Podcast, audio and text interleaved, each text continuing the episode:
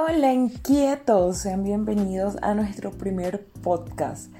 Estoy maravillada de poder hacer esto. Creo que me van a tener que tener un poco de paciencia porque es mi primera vez. Y como todas las primeras veces, uno no sabe cuándo da mucho o cuándo da poco. Yo voy a tratar de darla toda para que les guste. He decidido empezar a hacer este podcast con el objetivo de que ustedes aprendan más, que sepan más cosas, no solo de astrología, sino de este mundo esotérico en general. Eh, quería empezar por el primero, el origen de todo. Quiero contarles un poco que la astrología es una práctica ancestral nacida hace más de 2000 años, o sea, en tiempo del mundo, eso es poquito, pero en tiempos del hombre, eso es hartísimo. En el segundo milenio antes de Cristo, los babilonios realmente fueron los primeros en crear un sistema organizado de astrología. Inicialmente lo utilizaban para predecir las estaciones y el tiempo y después se convirtió en una forma de adivinación celestial. Y si somos juiciosos nos damos cuenta que muchas culturas la astrología se usado para predecir cosas y era muy muy famosa entre los reyes. En el siglo IV a.C., los babilonios introdujeron la astrología entre los griegos y estos siguieron desarrollando su práctica, es decir, em, es algo que tiene investigación y estudio esta vida y la otra. y hay gente que dice que esto es como sacado de la manga. Tras las conquistas alejandrinas de Egipto a finales del siglo II o a principios del siglo I a.C., aún no lo sabemos, se fusionaron la astrología babilonia y la astrología egipcia, en lo que se dio en llamar astrología helenística. A la gente que le gusta la filosofía creo que les va a encantar este dato, que era horoscópica. Todavía me cuesta un poco esa palabra y este incluía un ascendente y 12 casas celestiales, tal como la conocemos hoy. El enfoque se había trasladado hacia la carta natal individual y la interpretación de las posiciones de los planetas en el momento del nacimiento. Y, oh sorpresa, es algo que seguimos utilizando aún. La astrología helenística se extendió rápidamente por todo el mundo antiguo, en Europa y en el Occidente Medio. Los grandes filósofos y científicos de la época comenzaron a estudiar astrología y pronto se convirtió en una ciencia muy respetada. Y ahorita, siglo XXI, tal vez no la valoran tanto. Indisociable de la astronomía. Y es por eso que aquí les cuento como un dato de la hoster Valentina, que no me había presentado al principio. Em, pero si ya siguen una bruja inquieta, lo van a saber absolutamente todo. Em, antes de estudiar astrología, estudié astronomía y fue realmente la astronomía la que me hizo enamorarme de la astrología. Eh, de hecho, muchos científicos y filósofos legendarios como Copérnico, Galileo, Kepler e Isaac Newton eran astrólogos y lo consideraban una ciencia del alma, súper poético. Durante la época de la Ilustración empezó el declive de la astrología como tal. En el tiempo del materialismo científico empezó a dominar el pensamiento filosófico. Las personas ponían cada vez mayor énfasis en lo tangible, concreto y comprobable, y no en lo esotérico. La astrología se quedó por el camino y se olvidó un poco, clasificada como una superstición sin sentido. Sin embargo, no se extinguió y a pesar de sus numerosos detractores, la astrología ha sobrevivido a lo largo del tiempo. En el siglo XX, bueno, han pasado años, astrólogos pioneros como Daniel Root y Charles Carter comenzaron a reformular la astrología, concluyendo que era útil para entender la psique, la personalidad, el carácter y los talentos innatos. Ya sé, ya sé, vamos para allá. La gente que ya sabe más de astrología sabe que esto tiene que ver mucho con Jung, pero también se dan cuenta como nos dimos cuenta como humanidad que era increíble lo que la astrología nos podía decir de nosotros y de cómo podríamos explorar nuestros talentos. El tono se alejó del moralismo y el fatalismo que históricamente había cargado y estado presente en la astrología y se convirtió en una comprensión espiritual y psicológica más sofisticada. Em, la noción del libre albedrío que influye de manera consciente o inconsciente en nuestra vida y en esta personalidad que fluyen y son mutables se convirtió en la piedra angular de la astrología contemporánea. Empezó a ser reconocida como una poderosa herramienta para el autodescubrimiento. Y es acá que quiero hacer un pare porque es que la gente cuando se lee una carta astral, mis consultantes me lo dicen todo el tiempo, es que yo soy así por tal cosa. No, mira, la carta astral te habla todo tipo de unas probabilidades, pero tú puedes elegir y puedes cambiar. Y eso es maravilloso. Em, bueno, les quiero contar un poco que Carl Jung, no sé si ustedes lo conocen, yo lo tuve que estudiar mucho tiempo en la universidad y ahorita que trabajo en marketing, porque esta astróloga favorita, una bruja inquieta, trabaja en marketing, también le sirvió mucho para todo el tema de las marcas, del mercadeo y demás. Em, contribuyó en gran medida al surgimiento y a la reformulación de la astrología.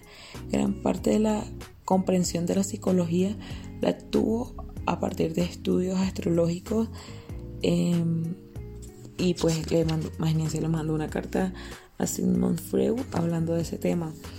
Y es que hay una correlación muy fuerte y, y, eso era algo que ellos hacían.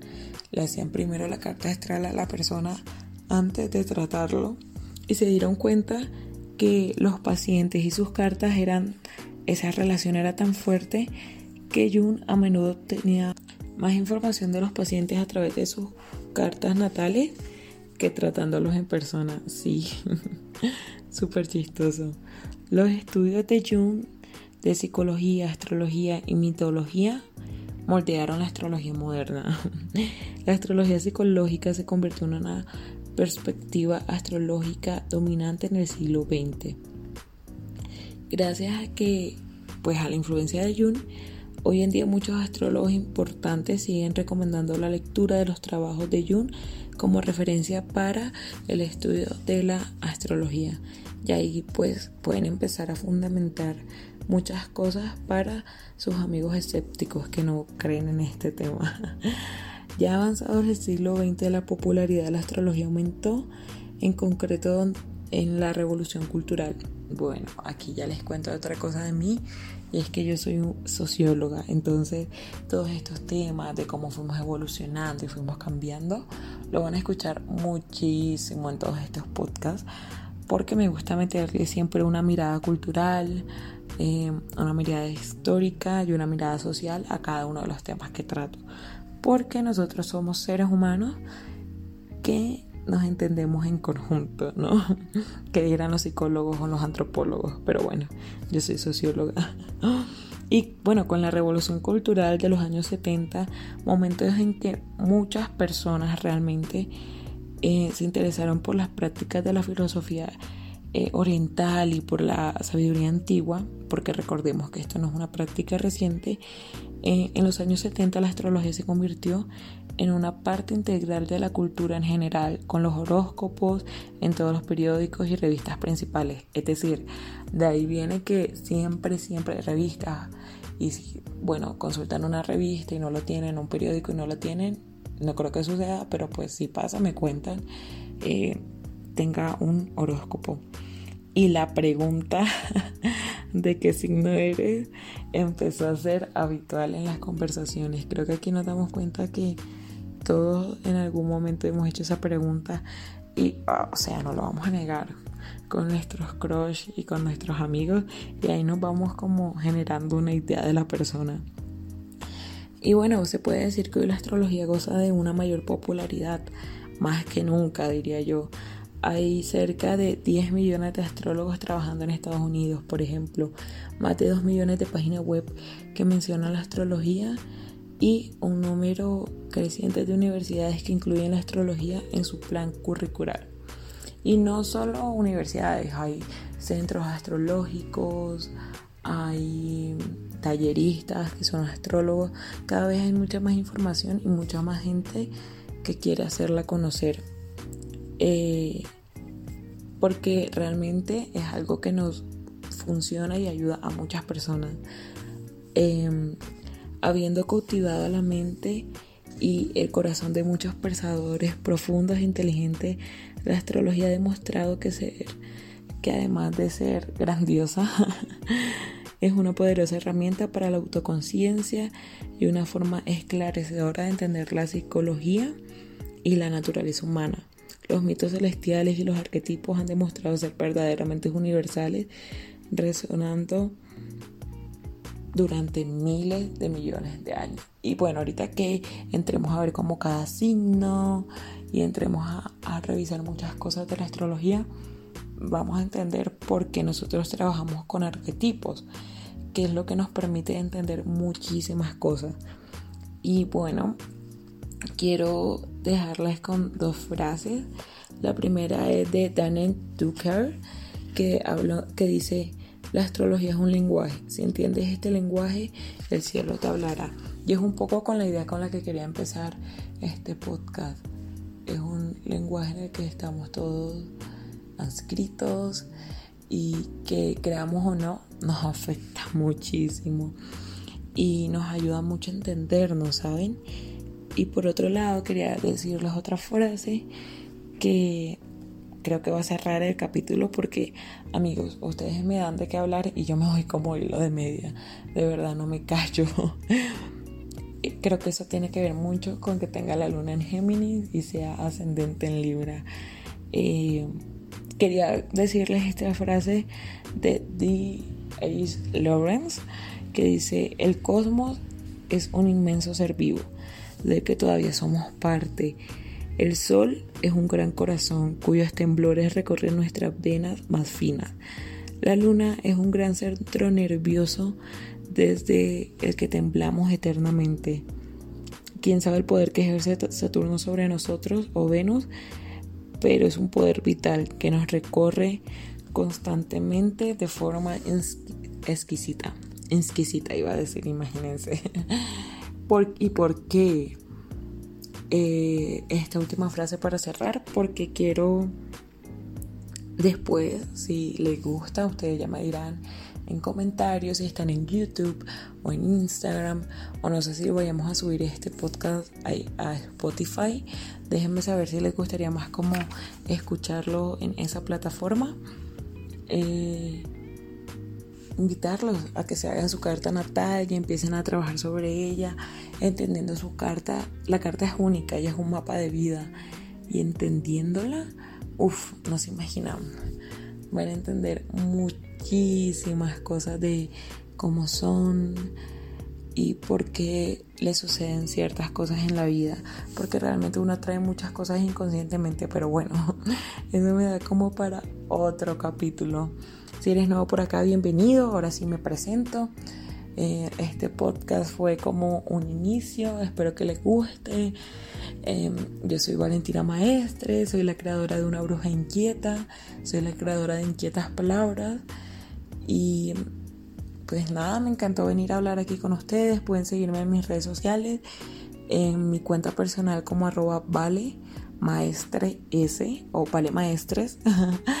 en YouTube y en Facebook como Inquietas Palabras. Ahí subo también cosas de astrología. Y en la astrocuenta, si te encantan todos estos temas, hay mucha información ahí, porque yo siento que está muy atado a mi misión de vida poder enseñar astrología como una herramienta de autoconocimiento. Y ya saben, es una bruja inquieta. sí, soy muy inquieta. Em, Cuéntenme un poco cuál es su sol, su ascendente, su luna y si no tienen ni idea de esto, los invito a ver el, bueno, no a ver, a escuchar el próximo capítulo o programa, episodio. Aún me cuesta como acostumbrarme a que los podcasts funcionan diferente a cómo funcionan los videos o las series o las películas, perdónenme. Y ahí vamos a aprender un poco más de los astrobásicos. Em, cuéntenme, de verdad estoy ansiosa de saber su opinión. Es, la es mi primera vez, entonces Quiero que me den recomendaciones de cómo puedo mejorarlo o si les gusta mucho también son súper bienvenidas. Espero que hayan aprendido algo nuevo hoy. Y nada, no se les olvide ser curiosos, revoltosos y por supuesto siempre cuestionarlo todo. Nos vemos inquietos.